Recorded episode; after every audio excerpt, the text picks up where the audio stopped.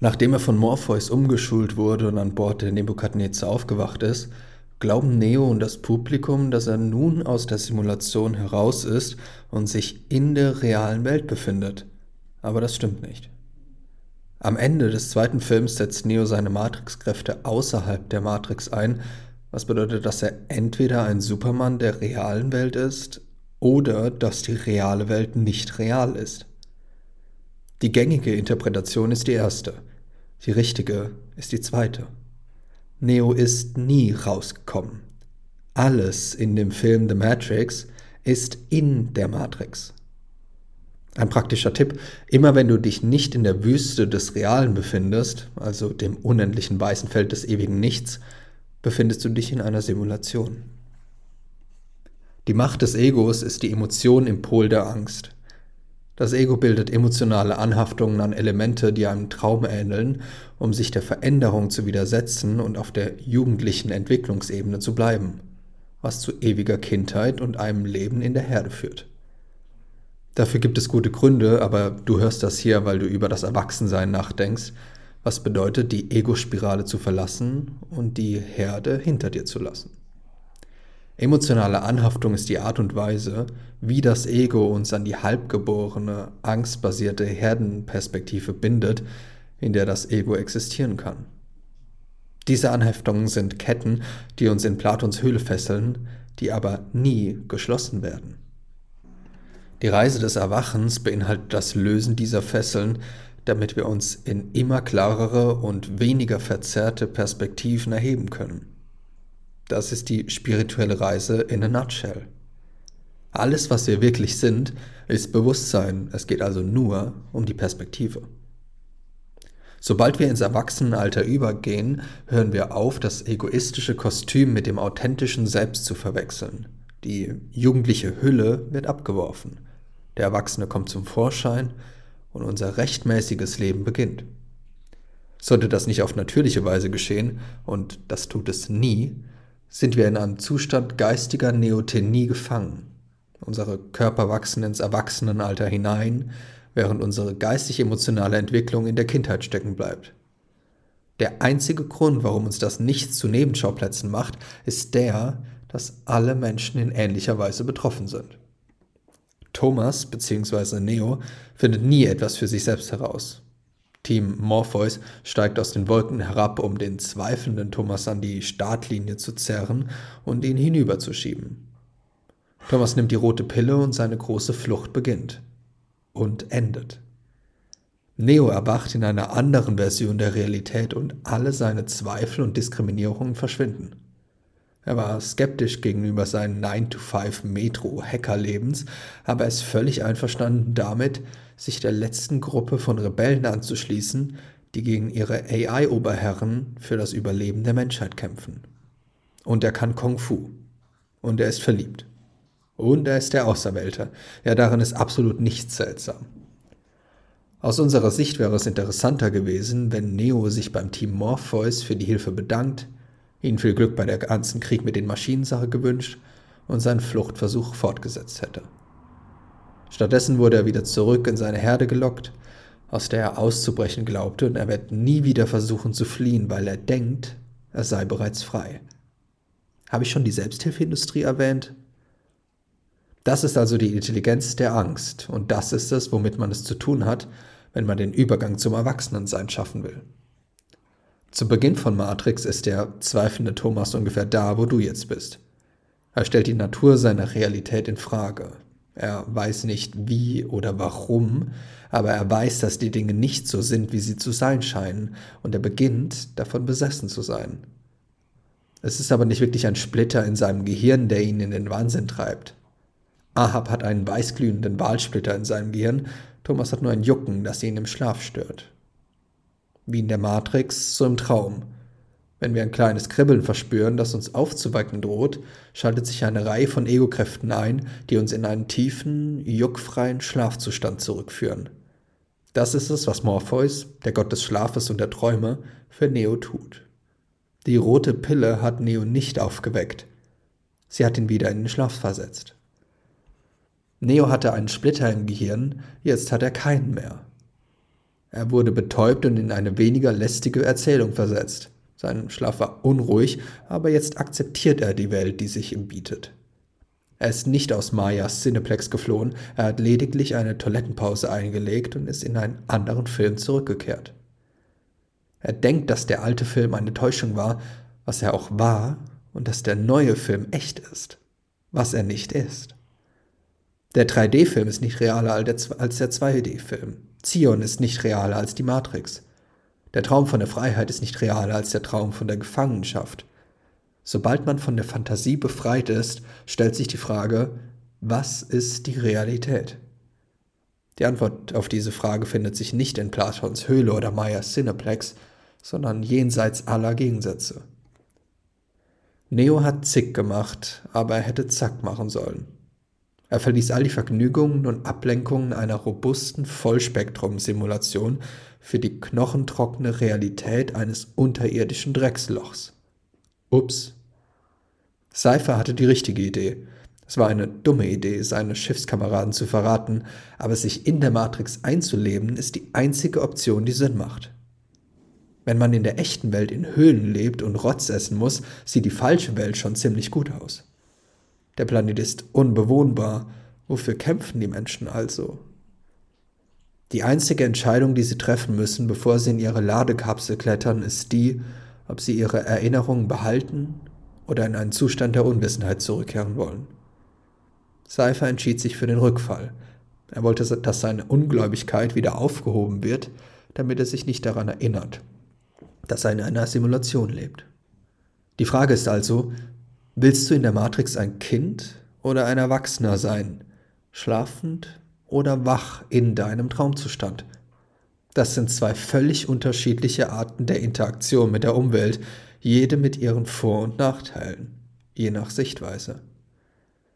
Natürlich sind nach unserem aktuellen Verständnis alle Menschen in der Matrix in der Matrix und waren es schon immer.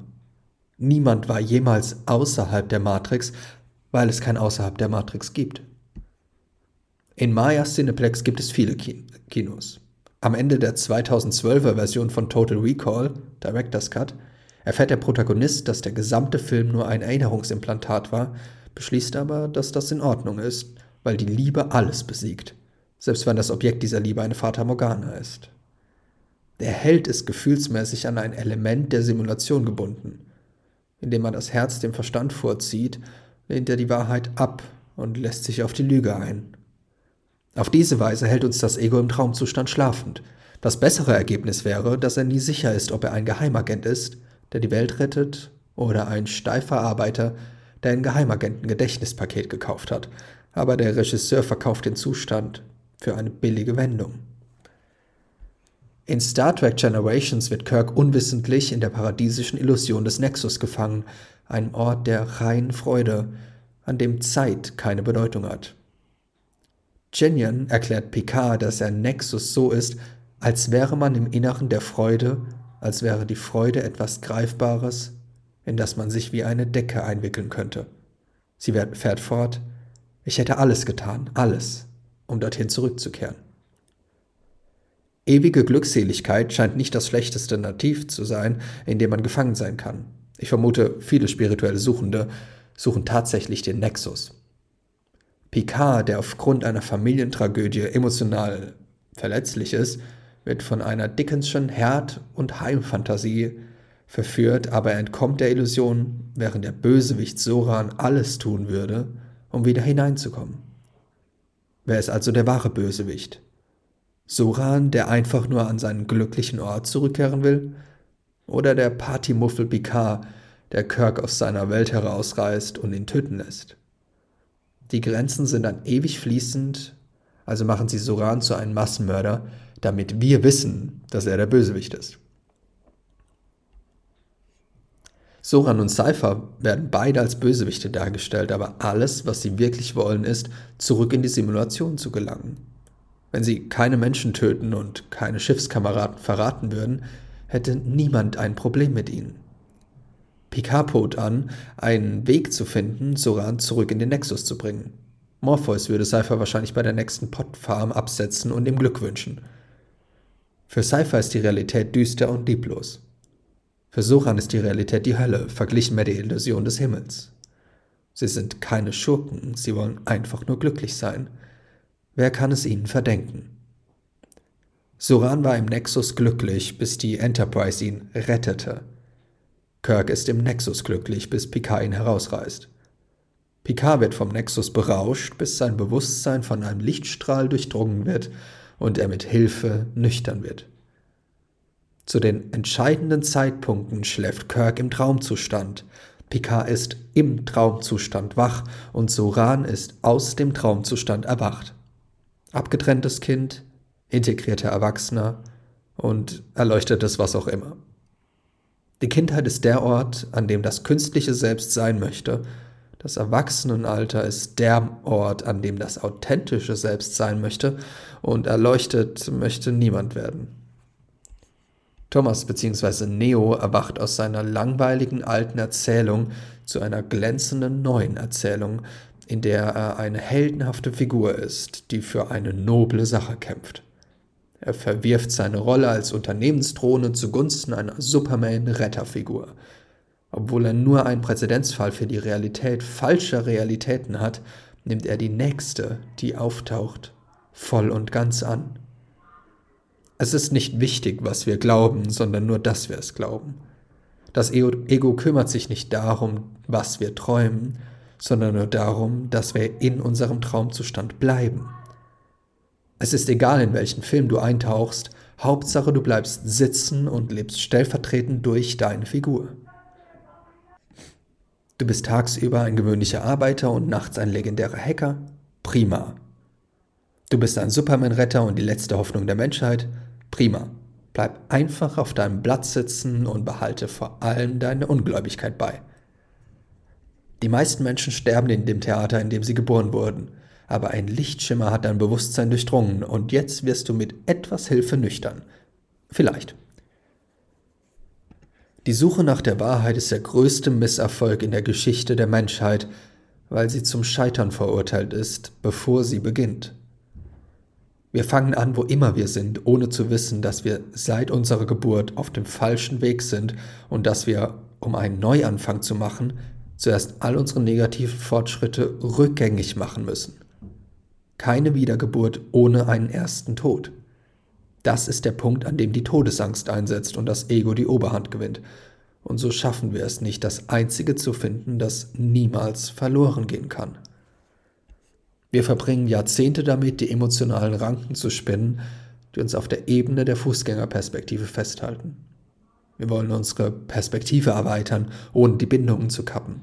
Wir wollen auch Kuchen essen, aber es sind diese Bindungen, die unseren Aufstieg in eine höhere Perspektive verhindern. Bei all diesen spirituellen Dingen geht es wirklich um die Perspektive, zu sehen, was ist und nicht, was nicht ist. Der Traum basiert nicht auf der realen Welt, weil es keine reale Welt gibt. Außer des künstlichen Kontextes des Traumes gibt es keine Zeit oder Raum, keine Menschen oder Maschinen, keine Planeten oder Sterne, keine Dualität oder Kausalität, kein Du oder Ich. Wir sind in Wahrheit der Betrachter, nicht der Betrachtete. Ein grundlegendes Verständnis der Non-Dualität sagt uns, dass der Traum auf nichts anderem beruht, weil es nichts anderes gibt. Der Traum ist nicht wahr und existiert nicht, aber ist die einzige Realität, die es gibt. Die Simulation ist kein Abbild, Sie ist das Original. Das ist es, was Non-Dualität bedeutet. Ich will dir sagen, warum du hier bist. Du weißt etwas, was du weißt. Du kannst es nicht erklären, aber du fühlst es. Du hast es dein ganzes Leben lang gespürt. Irgendetwas stimmt nicht mit der Welt. Du weißt nicht was, aber es ist da, wie ein Splitter in deinem Kopf, der dich verrückt macht. Dieses Gefühl hat dich zu mir geführt. Weißt du, wovon ich spreche? Morpheus aus Matrix. Zu Beginn von The Matrix ist Thomas Anderson ungefähr da, wo du jetzt bist. Immer noch ein Jugendlicher, immer noch schlafend in der Matrix, im Traumzustand, aber mit Zweifeln kämpfend. Für Neo ist es ein Splitter im Gehirn. Für dich ist es irgendwo zwischen einem Juckreiz und einem Eispickel. Vielleicht lernst du damit zu leben oder vielleicht wird er dich in ein anderes Paradigma des Seins katapultieren. Vielleicht wirst du aber auch von einem Taxi überfahren oder erstickst an einem Hühnerflügel. Wie Al Pacino uns lehrt, kann man getötet werden, wenn man mit seinem Hündchen spazieren geht. Die Matrix, auch bekannt als Platons Höhlengleichnis, ist ein nützliches Modell der Realität und unseres Platzes darin. Wenn wir uns vorstellen, dass Thomas, Neo, der eine, die drei Stufen der menschlichen Entwicklung repräsentiert, dann können wir besser verstehen, wo wir uns befinden und wohin wir uns entwickeln könnten. Hier sind die drei Stufen. Stufe 1. Thomas Anderson schläft im Traumzustand. In Nietzsches Worten wäre das etwa mit dem Kamel und in der späteren Entwicklung mit dem Löwen gleichzusetzen. Man ist ein ego-getriebenes Herdentier, das lediglich Trennung von allem Äußeren und Inneren kennt. Dann, wenn man dazu bereit ist, lässt man die auferlegten Panzer los und beginnt den Übergang zur nächsten Stufe. In C.G. Jungs Psychoanalyse wäre die Mauer die Ego-Hülle des menschlichen Kindes, die diese beiden Formen der persönlichen Realität voneinander trennt. Innerhalb der künstlichen und endlichen Umgebung der jugendlichen Hülle scheint die Welt unabhängig vom Selbst zu existieren, und wir sind lediglich Gäste oder Eindringlinge in ihr. Das Selbst und der andere sind zwei. Mental ist man also entweder ein Embryo, ein Baby oder ein Teenager. Absolut jeder Mensch um dich herum befindet sich auf dieser Stufe und du sehr wahrscheinlich auch. Stufe 2. Nach einem Übergang zwischen Tod und Wiedergeburt wird Thomas zu Neo, der im Traumzustand wach ist. Für Nietzsche wäre das der Übermensch, der sich von allem befreit hat, was er nicht ist. Man ist bereit dazu, alle Formen anzunehmen, die man annehmen möchte, da man erkannt hat, wer man wirklich ist, indem man erkannt hat, wer man nicht ist. Für C.G. Jung wandelte es hier aus einer angstbasierten Herdenperspektive mit geschlossenen Augen eine Weltsicht von materialistisch und mechanisch zu idealistisch und traumhaft. Wir verschmelzen mit unserer Umwelt und gehen eine ko-kreative, erwachsene Partnerschaft mit ihr ein. Traumzustand und Träumer sind eins. Wenige Menschen auf diesem Planeten befinden sich auf dieser Stufe wobei es natürlicherweise jeder sein sollte. Stufe 3. Nach einem weiteren Tod-Wiedergeburt übergangen wird Neo zu dem Außerwelten, der aus dem Traumzustand erwacht ist. In Nietzsches und C.G. Jungs Analysen kommt diese Stufe gar nicht bzw. nur verschwommen vor, da sie beide wohl selbst nur sehr kurze Zeit darin verweilen durften. Höchstens 15 Menschen auf diesem Planeten befinden sich auf dieser Stufe. Rote Pille, blaue Pille. Wir wissen, wo du dich im Matrix-Modell befindest. Die Frage ist nur, wohin du gehen willst. Willst du in der Matrix weiter schlafen oder willst du in der Matrix aufwachen? Ich vermute, da du dies liest, da du vom Schlaf zum Wachsein übergehen willst, vom mentalen Kind zum Erwachsenen, so wie es für einen Menschen vorgesehen ist. Ich vermute, dass der Wach im Traumzustand das ist, was jeder wirklich will, da er alles Gute und nichts Schlechtes hat. Und da die Alternative darin besteht, in dem auf Angst basierenden, herdengebundenen, mit dem Ego verkleideten, halbgeborenen, kindlichen Zustand zu bleiben, der viel weniger gut und viel mehr schlecht ist. Das ist der Vorteil eines Modells. Es bietet einen kartenähnlichen Überblick über das Terrain, in dem man sich befindet, so dass man sein Ziel wählen und seinen Kurs festlegen kann. So kann man auch weniger wünschenswerte Ziele wie die Erleuchtung ausschließen, die niemand wirklich will, und wie die Abenteuer im Bewusstsein, die in Wirklichkeit nur Fahrgeschäfte sind, die einen genau dort aussteigen lassen, wo man ausgestiegen ist. Einige Leute haben den Schleier durchdrungen, indem sie zu einem konzeptionellen Verständnis der Non-Dualität gelangt sind, aber wie Morpheus uns mitteilt, gibt es einen Unterschied zwischen dem Kennen des Pfades und dem Gehen des Pfades. Die Matrix zu sehen ist kein Ersatz dafür, in der Matrix wach zu sein. Glitzernde Ablenkung.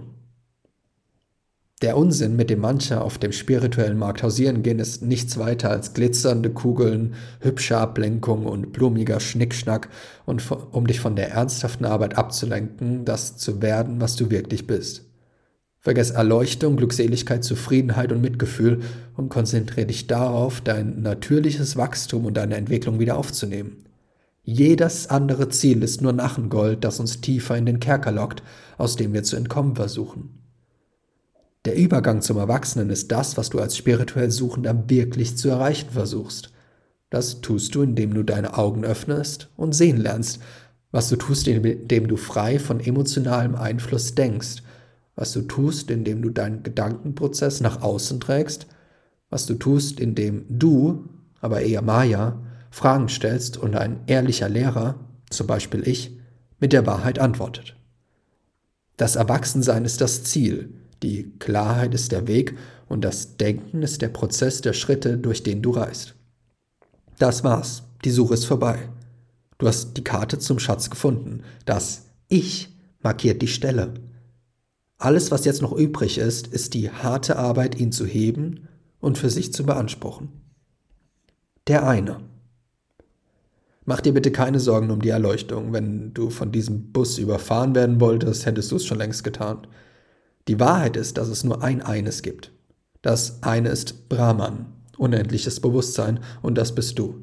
Du bist bereits das eine. Du warst schon immer das eine.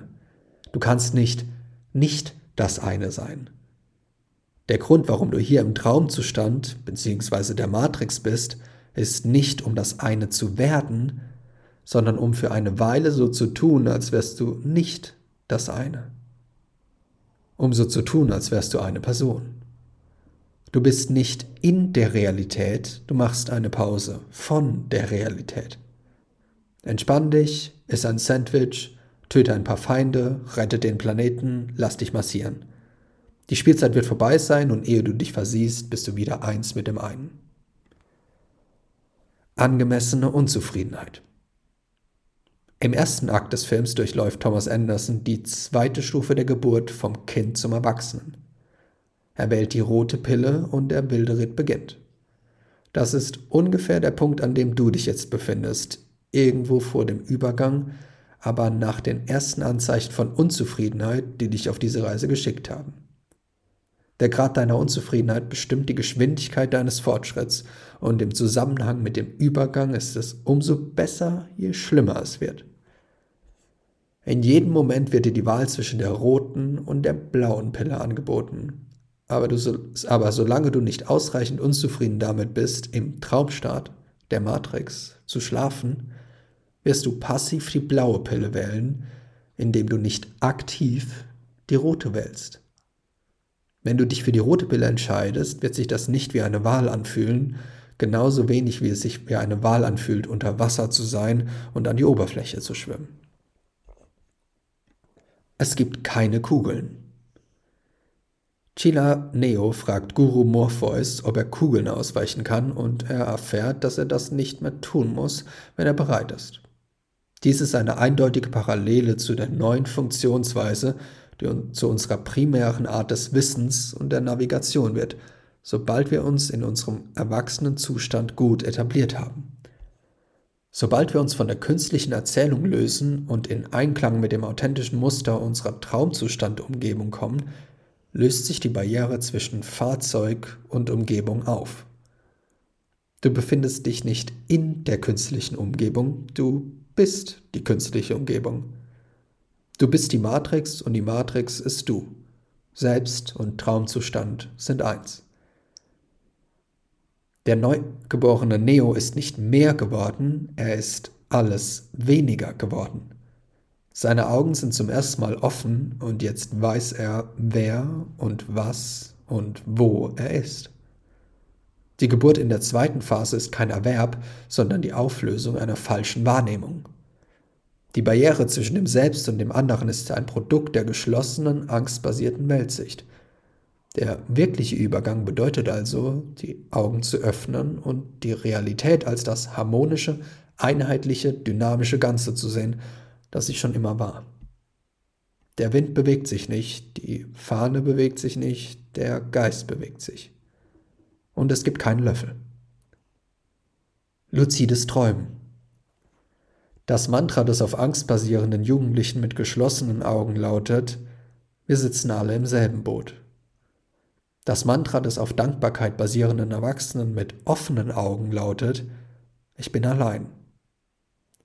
Es scheint, dass in deinen nächtlichen Träumen Menschen vorkommen, aber wenn du in diesen Träumen wach würdest, wüsstest du, dass es nur dich gibt. So ist es auch hier. Das ist die Wahrheit, die das ängstliche Herz zu leugnen versucht, indem es emotionale Ranken aussendet, um unnatürliche Bindungen zu schaffen.